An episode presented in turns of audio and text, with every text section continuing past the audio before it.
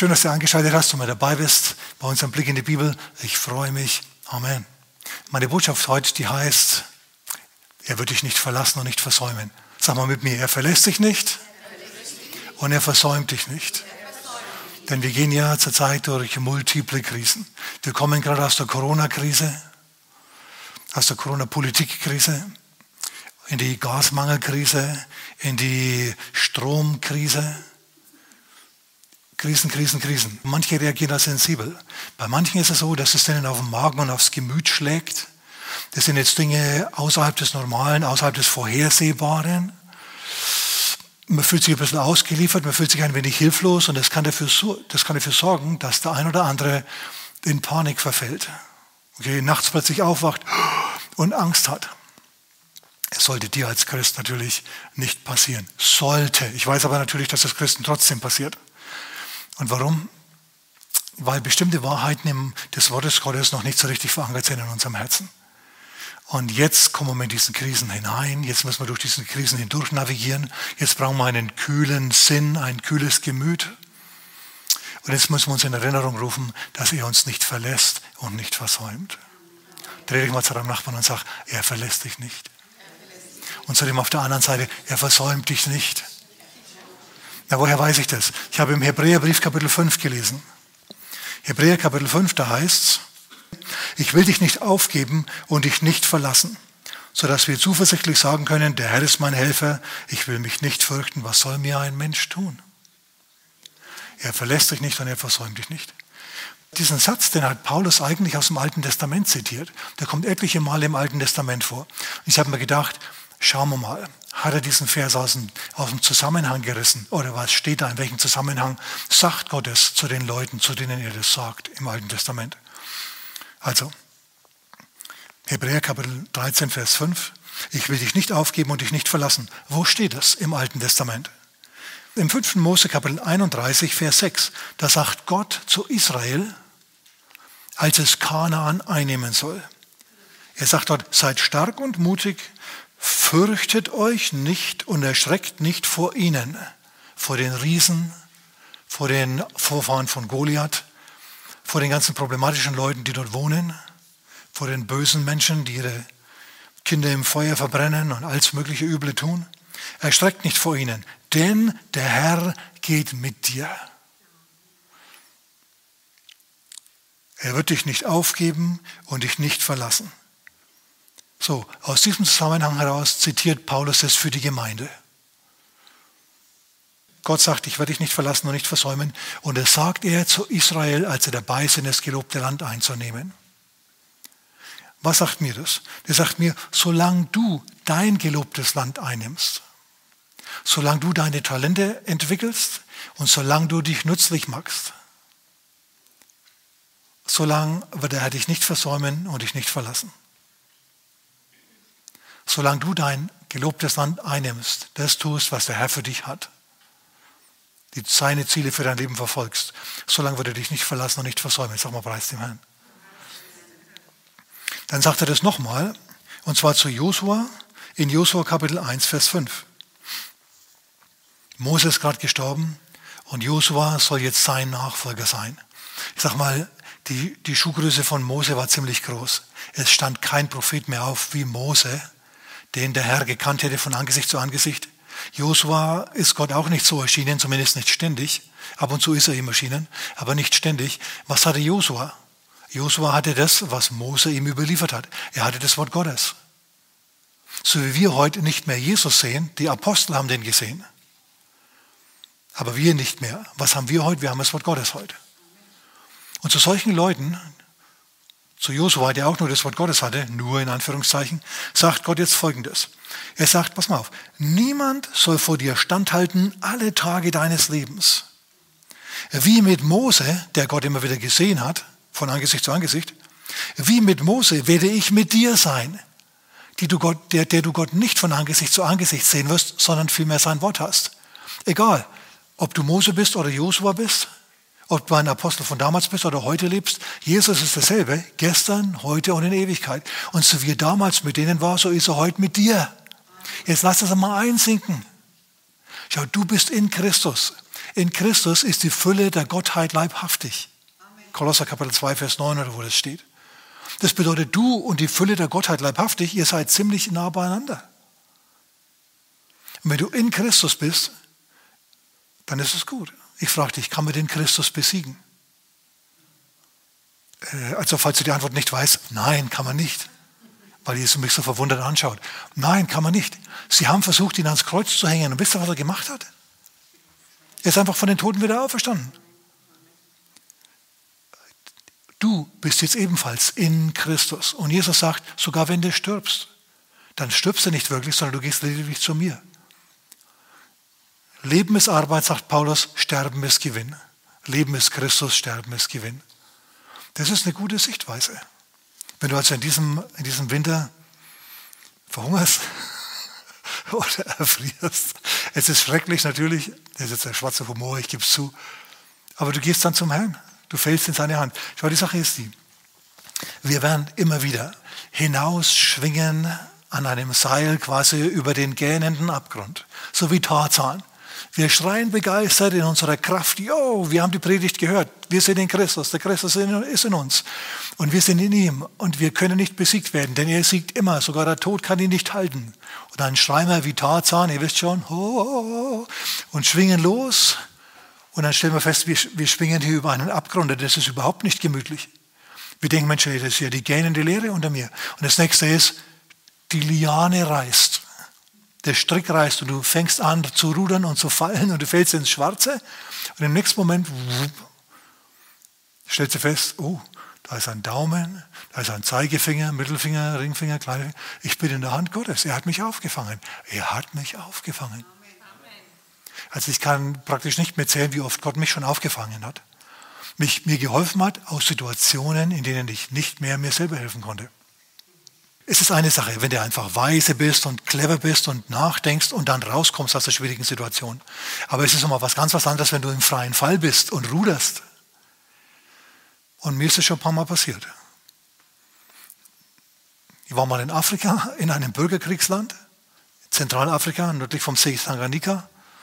Und äh, wir sollten wieder rausfliegen. Und dann sind wir rausgeflogen. Aber aus dem Flieger und nicht im Flugzeug aus dem Land weil eine Gruppe von Politikern, die mussten nach Nairobi und die haben dann einfach unsere Sitze da einfach beschlagnahmt. Zack, fertig. Und dann sitzt du da.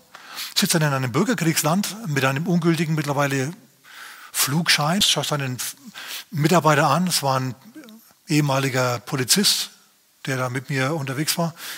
Und dann saßen wir da. Ich habe ein bisschen rumgebrüllt, aber glaubt ihr, das hätte ihnen was ausgemacht? Die haben dann nur mich angelächelt. Dann stand man da vor der Flughafentür, in der noch die Einschusslöcher waren. Ich habe noch Bilder davon. Und haben uns gedacht, was nun? Was nun? Was magst du in so einem Fall? Du bist einem freien Fall. Du sollst deinen Anschlussflug dann irgendwo in London am nächsten Tag erreichen, denn erreichst du nie mehr. So, jetzt steckst du fest in Afrika. Und da hat sich aber dann was ergeben. Schau, die Schwester meiner Frau, die hat es auf dem Herzen gehabt, Spenden zu sammeln. Die hat Kekse verkauft und so weiter für unsere Missionsreise. Und dann hat sich so getroffen, dass wir das Geld noch übrig hatten. Und dann konnte man in einen, in einen anderen äh, Laden gehen. Laden ist vielleicht übertrieben, es war so ein, so ein Loch in der Wand, irgendwo in einer dunklen Gasse. Und der Typ, der dort saß, der hat uns einen Flugschein verkauft es war nämlich damals so, dass die, dass die äh, Vereinten Nationen das Land bei einem Embargo belegt haben. Da durften Flieger nur einmal in der Woche oder einmal im Monat rein und raus und wir hatten unseren Flieger verpasst. Aber es ist halt so manchmal in Afrika, dass da auch Flieger fliegen, die überhaupt nicht registriert sind.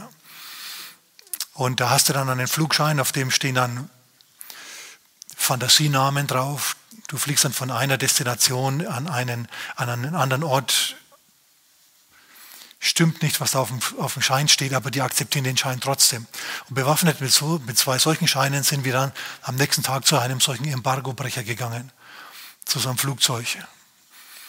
Haben uns da reingesetzt und die haben uns rausgeflogen. Es war eine 30 Jahre alte Lufthansa-Maschine, die verbeult war, also die Tür war ziemlich verbeult. Und ich habe mir gedacht, hoffentlich fliegt die beim Flug nicht weg. Weil ich saß genau neben ihr, neben dieser Tür. Aber wir haben alles gut geschafft. Und wir haben sogar noch unseren Anschlussflug nach London erreicht. Das ist göttlich sowas. Weißt du, du bist im freien Fall und Gott erbarmt sich über dich und das ist gut. Sag mal nochmal mit mir, er verlässt dich nicht und er versäumt dich nicht was musste Josua machen? Habe ich das schon vorgelesen, was Josua machen sollte, was Gott zu Josua gesagt hat. Er hat zu ihm gesagt, Josua, jetzt wieder Kapitel 1, Vers 5, niemand soll vor dir standhalten alle Tage deines Lebens. Wie, mich, wie, wie mit Mose werde ich mit dir sein, ich werde dich nicht aufgeben und dich nicht verlassen. Was mir zeigt, solange du Jesus nachfolgst, so wie Josua Mose nachgefolgt ist, von Herzen, ernsthaft, solange wird er dich nicht verlassen und dich nicht versäumen. Solange wird er dich auffangen, auch wenn du im freien Fall bist. Probleme werden kommen, durchaus möglich. Auch wenn ich im wandle im Tal des Todesschattens, Psalm 23, Vers 4, so fürchte ich kein Unheil. Fürchte ich kein Unheil. Auch wenn Elektrizität immer teurer wird, auch wenn die Heizung immer teurer wird, Gas und diese Dinge, auch wenn der Mangel anklopft, wenn ich wandle durch das Tal des Todesschattens, fürchte ich kein Unheil, denn du bist bei mir. Er ist nicht nur bei uns und wir sind nicht nur bei ihm, er ist in uns und wir sind in ihm. Dein Stecken und dein Stab, sie trösten mich. Wenn jemand dir blöd kommt, kommt Gott dem blöd. Wenn man dir Schwierigkeiten macht, dann macht Gott denen Schwierigkeiten. Daniel Kapitel 6. Daniel war ein hoher Beamter der dem Gott Israels nachgefolgt ist. Und dann hat man idiotische Gesetze erlassen, die den Gottesdienst verboten haben, die bestimmte Meinungen schier vorgeschrieben haben. Und Daniel konnte sich nicht mehr frei entfalten, wenn er sich ans Gesetz gehalten hätte. Das hat er aber nicht gemacht. Man hat ihm verboten zu beten, er hat trotzdem weiter gebetet. Trotzdem, sagen wir trotzdem. Manchmal musste bestimmte Dinge trotzdem machen. Man muss Gott mehr gehorchen als den Menschen. Amen. So hat er weiter gebetet. Und man hat ihn zur Anzeige gebracht. Man hat ihn schlecht gemacht vor der Regierung. Man hat ihn gecancelt. Man hat versucht, seine Existenz zu vernichten. Man hat ihn gefeuert, buchstäblich, in die Löwengrube. Der König Darius, der wollte den Daniel eigentlich nicht verlieren, weil Daniel war ein guter Mann. Der war loyal, der hat gute Arbeit geleistet, war ein super Typ. Er hatte was. Er ist Gott nachgefolgt, ernsthaft. So wie Josua, dem Moses, so wie du und ich Jesus nachfolgen, so ist er dem Herrn nachgefolgt im Rahmen seiner Möglichkeiten. Er hat sich nützlich gemacht. Er war eigentlich genau ein Kandidat dafür, von Gott gerettet zu werden. Und genau das passiert jetzt. Man wirft ihn in die Löwengrube hinab und der König sagt noch, Daniel, ich muss, das ist jetzt die Gesetzeslage, mir schmeckt es nicht, mir gefällt es nicht, aber mög der Gott, auf dem du Tag und Nacht vertraust und zu dem du Tag und Nacht rufst, obwohl ich es gesetzlich verboten habe, möge der dich retten. Oh Daniel. Und dann geht er wieder. Und er kann nicht schlafen, die ganze Nacht über, der König. Und in der Zwischenzeit sitzt Daniel unter den Löwen. Und die, die Löwen hatten an dem Tag keinen Appetit, null, nichts. Er kam in eine ultra super bedrohliche Situation, in eine lebensbedrohliche, existenzvernichtende Situation und es ist ihm nichts passiert. Das, was so drohend und furchtbar ausgesehen hat, das hat sich nachts an ihn hingekuschelt und hat ihn gewärmt. Die Löwen haben sich angeschaut und haben sich gedacht, hm, also ich habe überhaupt keinen Appetit. Ich habe zwar schon tagelang nichts mehr gegessen, aber irgendwie habe ich keinen Appetit auf den. Wenn ich den nur rieche, wird es mir schon anders. So geht es den, so den Löwen. Nur weil denen eine bedrohliche Situation kommt, heißt nicht, dass diese bedrohliche Situation dich vernichten muss. Er verlässt dich nicht und er versäumt dich nicht. Lass es mal einsinken. Auch wenn die Welt um dich herum in Trümmer fällt, er verlässt dich nicht und er versäumt dich nicht. Und Daniel kuschelt sich an die Löwen, die Löwen sich an ihn. Er ist schon gewärmt für die Nacht, sehr kalt, ja. Einem Vernichtungskandidaten, dem, dem reicht man keine Decke nach. Das machen jetzt die Löwen. Und am nächsten Morgen kommt, so, sobald der Hahn gekräht hat, sobald die Sonne die ersten Strahlen aussendet, kommt der König aufgelöst im Pyjama zum, zur Löwengrube und lässt den Stein wegmachen und sagt, Daniel, lebst du noch? Daniel sagt, oh König, lebe ewig. Mein Gott hat mich gerettet. Und dann befiehlt der König, und so schnell wie es nur geht, holt man den Daniel wieder aus der Löwengrube heraus. Und der König dreht sich um und sagt, hey ihr, die ihr den Daniel vernichten wolltet, die ihr den Daniel zur Anzeige gebracht habt, die ihr, die ihr dem Land und dem Staat und dem Volk so furchtbar geschadet habt und die, die ihr mich ausgedrückt habt, jetzt ist Schluss mit euch, jetzt ist Schicht im Schacht für euch, jetzt müsst ihr in die Löwengrube. Und für die, für die Existenzvernichter ging das dann nicht so gut aus. Wisst ihr, was die Existenzvernichter geerntet haben? Existenzvernichtung. Die waren noch nicht mal auf dem Boden, sind die Löwen schon über sie hergefallen. Es zeigt mir, dass der Herr sehr wohl retten kann und sehr wohl die Schuldigen für die Katastrophe und für das Leid, das dir zugefügt wird, bestrafen kann. Meines die Rache, spricht der Herr, ich will vergelten, musst du gar nicht machen. Vielmehr blick du auf ihn und ruf dir in Erinnerung, er rettet dich, er verlässt dich nicht und er versäumt dich nicht. Er hat dich in seiner Hand. Amen. Okay, und es kommt noch an einer Stelle vor, die ich euch vorlesen wollte. In der ersten Chronik, Kapitel 28, Vers 20, da sagt David zu seinem Sohn Salomo, Gott wird dich nicht aufgeben und dich nicht verlassen, bis alle Arbeit für den Dienst am Haus des Herrn vollendet ist. Interessant. Gott sagt zu Salomo durch David, seinen Vater, ich werde dich nicht verlassen und nicht versäumen, solange bis alle Arbeit für den Dienst des Tempels vollendet ist. Also, pass auf, ich bin ja gar nicht total doof. Wenn die Hand Gottes auf mir ist zum Guten, wenn er mich nicht verlässt und nicht versäumt, solange ich damit beschäftigt bin, zu arbeiten im Dienst des Tempels, dann würde ich nie aufhören zu arbeiten im Dienst des Tempels. Dann würde ich mich immer nützlich machen in irgendeiner Form fürs Haus Gottes. Amen. Dann würde ich mich immer nützlich machen fürs Haus Gottes irgendwo. Normal. Gott wird dich nicht aufgeben und dich nicht verlassen, bis alle Arbeit für den Dienst des Tempels vollendet ist. Da würde ich dafür sorgen, dass die Arbeit am Dienst des Tempels nie vollendet wird. Da wird es immer was zu tun geben. Warum? Weil dann die Hand Gottes auf mir ist. Und es gefällt mir, das mag ich, das will ich. Amen. So, also auf Deutsch übersetzt, solange du Gottes Reich in irgendeiner Form unterstützt, ob das als Mitarbeiter ist oder ob das als Unterstützer ist im finanziellen Bereich, ist die Hand, ist die Hand Gottes auf dir und er wird dich nicht aufgeben und dich nicht verlassen. Amen.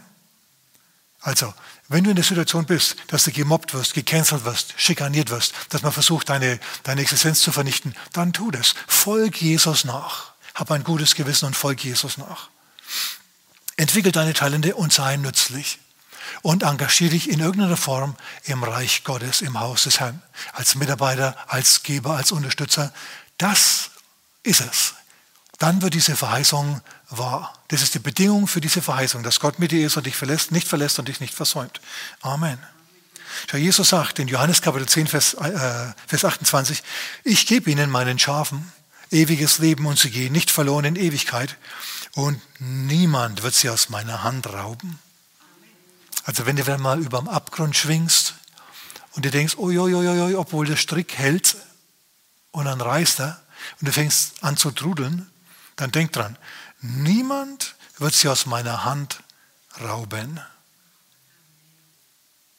Allerdings ist natürlich wichtig dass du wegkommst von der Krisenperspektive hin zur Glaubensperspektive. Denn was dich ruiniert, was dich nachts aufweckt, was dir diese Angst macht, das ist diese unbewusste, unterbewusste Krisenperspektive. Ändere das. Sag zu dir selber, Sprich zu deiner Seele, wie David es gemacht hat. Und sag zu ihr, er verlässt dich nicht und er versäumt dich nicht. Nein, im Psalmen heißt es irgendwo, was bist du so aufgelöst in mir, meine Seele? David steht neben sich und sagt, ja, du bist wieder mal furchtbar nervös, du hast wieder mal ein Gesicht auf. Ja, das ist ja, das ist ja furchtbar, wie du wieder aussiehst hier. Überhaupt nicht erlöst. Was bist du so aufgelöst in mir, meine Seele? Freu dich im Herrn. Du wirst ihn noch preisen. Du wirst ihn noch loben, denn er wird dich nicht verlassen und er wird dich nicht versäumen. Amen. Lass mir folgende Situation noch eingehen. Mir ist es aufgefallen, gestern Nacht, als ich aufgewacht bin oder so im Bett lag, ist mir gekommen. Da hast du den alten Priester Eli, der kannte Gott. Da hattest du die Söhne von Eli, die haben nichts getaugt. Die haben Unzucht getrieben mit den Frauen, die am, Dienst, am, am Tempeldienst getan haben. Und dann hast du den Samuel gehabt, der war ein kleines Kind, ein Bub. Und der hat Gott wieder gehört. Der hat Gott mit hörbarer Stimme gehört. Wir haben also die alte Generation und die ganz junge Generation, die mit Gott in Verbindung waren. Die mittlere Generation hat sich gegen Gott entschieden. Ich dachte mir, das ist interessant. Denn mir ist aufgefallen, dass es oft so ist, dass eine Generation gesalbt ist und die andere Generation nicht mit Gott geht und dann wieder eine Generation mit Gott geht. Zur Zeit Christi.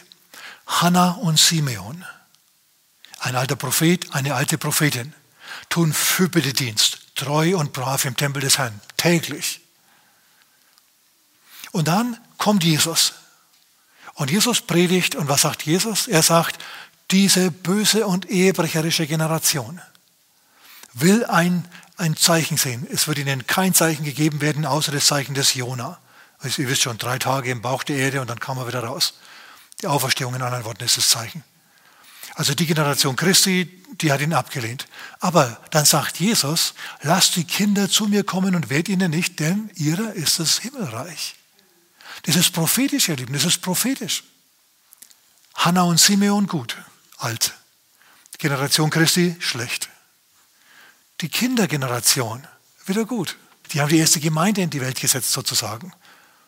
Und die sind dann in alle Welt gegangen und haben das Wort Gottes gepredigt. So sehen wir das. Es geht hin und her, es geht auf und ab, es wird wieder und dann wird es wieder schlechter. Ihr Lieben, das ist normal. Und wenn wir jetzt eine gute Zeit in unserem Land hatten und jetzt plötzlich geht alles den Bach runter, dann müssen wir wissen, solche Krisenzeiten gab es früher auch schon. Und die Christen sind auch dann in die Hand Gottes gefallen, wenn sie mit ihm gegangen sind. Wichtig ist für dich, dass du mit dem Herrn gehst, ein gutes Gewissen hast dann, dann, dann hält er dich in, deine, in seiner Hand. Das macht Gott. Und dann kannst du beten. Und du mit deinem Gebet kannst dann verhindern, dass der Typ mit der Atombombe den Schalter findet. Der findet ihn dann einfach nicht. Und du verhinderst dann schlimme Dinge. Weil du Einfluss bei Gott hast. Weil du ernsthaft ihm nachfolgst. Mai, mai, mai. So, du sagst jetzt, ja, genau, pass, jetzt, pass mal auf. Mir geht so wie Israel seinerzeit. Israel sollte ins gelobte Land hinein, aber das haben sie nicht gemacht. Und dann mussten sie durch die Wüste. Gott hat sie verworfen. Aber ich, ich bin ein Mann des Glaubens, ich lebe aus Glauben. Oder eine Frau des Glaubens, ich lebe aus Glauben. Ich bin Josua, ich bin Kaleb, ich will hinein ins, ins gelobte Land. Und die Gesellschaft zieht nicht mit. Ich fühle mich, als wäre ich irgendwie ein Wunderdaumen. Ich stehe raus wie ein Wunderdaumen. Ja. In meiner Umgebung. Keiner glaubt so wie ich. Ich glaube an Jesus und will ihm nachfolgen und keiner, keinen juckt um mich herum. Schau, der Herr ist in der Lage, dich zu bewahren für die nächste Erweckung. Du wirst dein Lebensziel, deine Lebensaufgabe erreichen. Du wirst sie durchziehen. Du wirst sie erfüllen können. Was ist mit Kaleb passiert? Kaleb und Josua mussten 40 Jahre lang mit Israel in der Wüste herumlaufen, bis diese Generation weg war und eine neue kam. Die Kinder dieser Generation, der Wüstengeneration, hat Kanaan eingenommen, ohne Schwierigkeiten. Und wie ging es Josua und Kaleb? Josua wurde zum Leiter des Volkes Israel und Kaleb, über Kaleb steht was Interessantes in der Bibel. Josua Kapitel 14 ab Vers 6. Da nehmen sie jetzt das Land ein. Und Kaleb kommt zu Josua und sagt, Josua, gib mir diesen Berg, auf dem die Riesen wohnen. Auf den habe ich meine Füße gesetzt vor 40 Jahren. Jetzt will ich dieses Land einnehmen. Vor 40 Jahren hat mich Mose ausgesandt, um das Land auszukundschaften und ich habe es ausgekundschaftet. Und jetzt bin ich 85. Und meine Kraft ist immer noch genauso groß wie damals, als ich 40 war. Ich bin nicht schwächer geworden. So wie damals meine Kraft war, so ist heute noch meine Kraft. Ich jage meine Frau immer noch mit 85 um den Tisch herum. Gib mir diesen Berg. Wisst ihr, was Gott hier gemacht hat? Er hat bei dem Glaubensmann ganz einfach die Pausentaste gedrückt auf dem Leben. Dann musste er diese 40 Jahre mitgehen und dann, als es wieder weiterging mit dem Programm, hat Gott einfach die Pausentaste nochmal gedrückt und dann ging das Leben von, von Kaleb wieder weiter. Und er hat die Siege errungen, die er eigentlich schon vor 40 Jahren erringen hätte sollen. Gott hat ihn nicht hängen lassen. Er hat ihn nicht verlassen und er hat ihn nicht versäumt. Er hat ihn die, den Triumph nochmal auskosten lassen. Er hat ihn das Land einnehmen lassen. So wenn es dir nicht schnell genug geht, wenn du empfindest, Mensch, es tut sich nicht genug in meinem Leben, denk dran. Wir sind eingebettet in eine Gesellschaft, in eine Gruppe. Und manchmal bist du so weit, aber die anderen sind noch nicht so weit. Und jetzt musst du halt warten, bis die anderen so weit sind, bis es dann wieder weitergeht im Programm. Und manche, ich weiß, manche, die es mich sehen, die sagen, Mensch, Pastor, hör mir auf. Am liebsten, am liebsten würde ich sagen, Herr, beam mich hoch zu dir. Was will ich hier noch? Mein Leben ist langweilig, mein Leben ist schlecht. Ja, am liebsten wäre ich beim Herrn im Himmel. Hm. Du verstehst doch was falsch. Der Herr hat dich hier unten auf die Erde gelassen, weil du hier unten etwas tun kannst, was du im Himmel nicht mehr machen kannst. Und es ist andere Menschen zu Jesus, für Jesus gewinnen, andere zu Jesus führen. Das war Jesus so wichtig, dass er dich nicht im Moment deiner Bekehrung sofort zu sich in den Himmel entrückt hat, sondern dass er dich hier gelassen hat.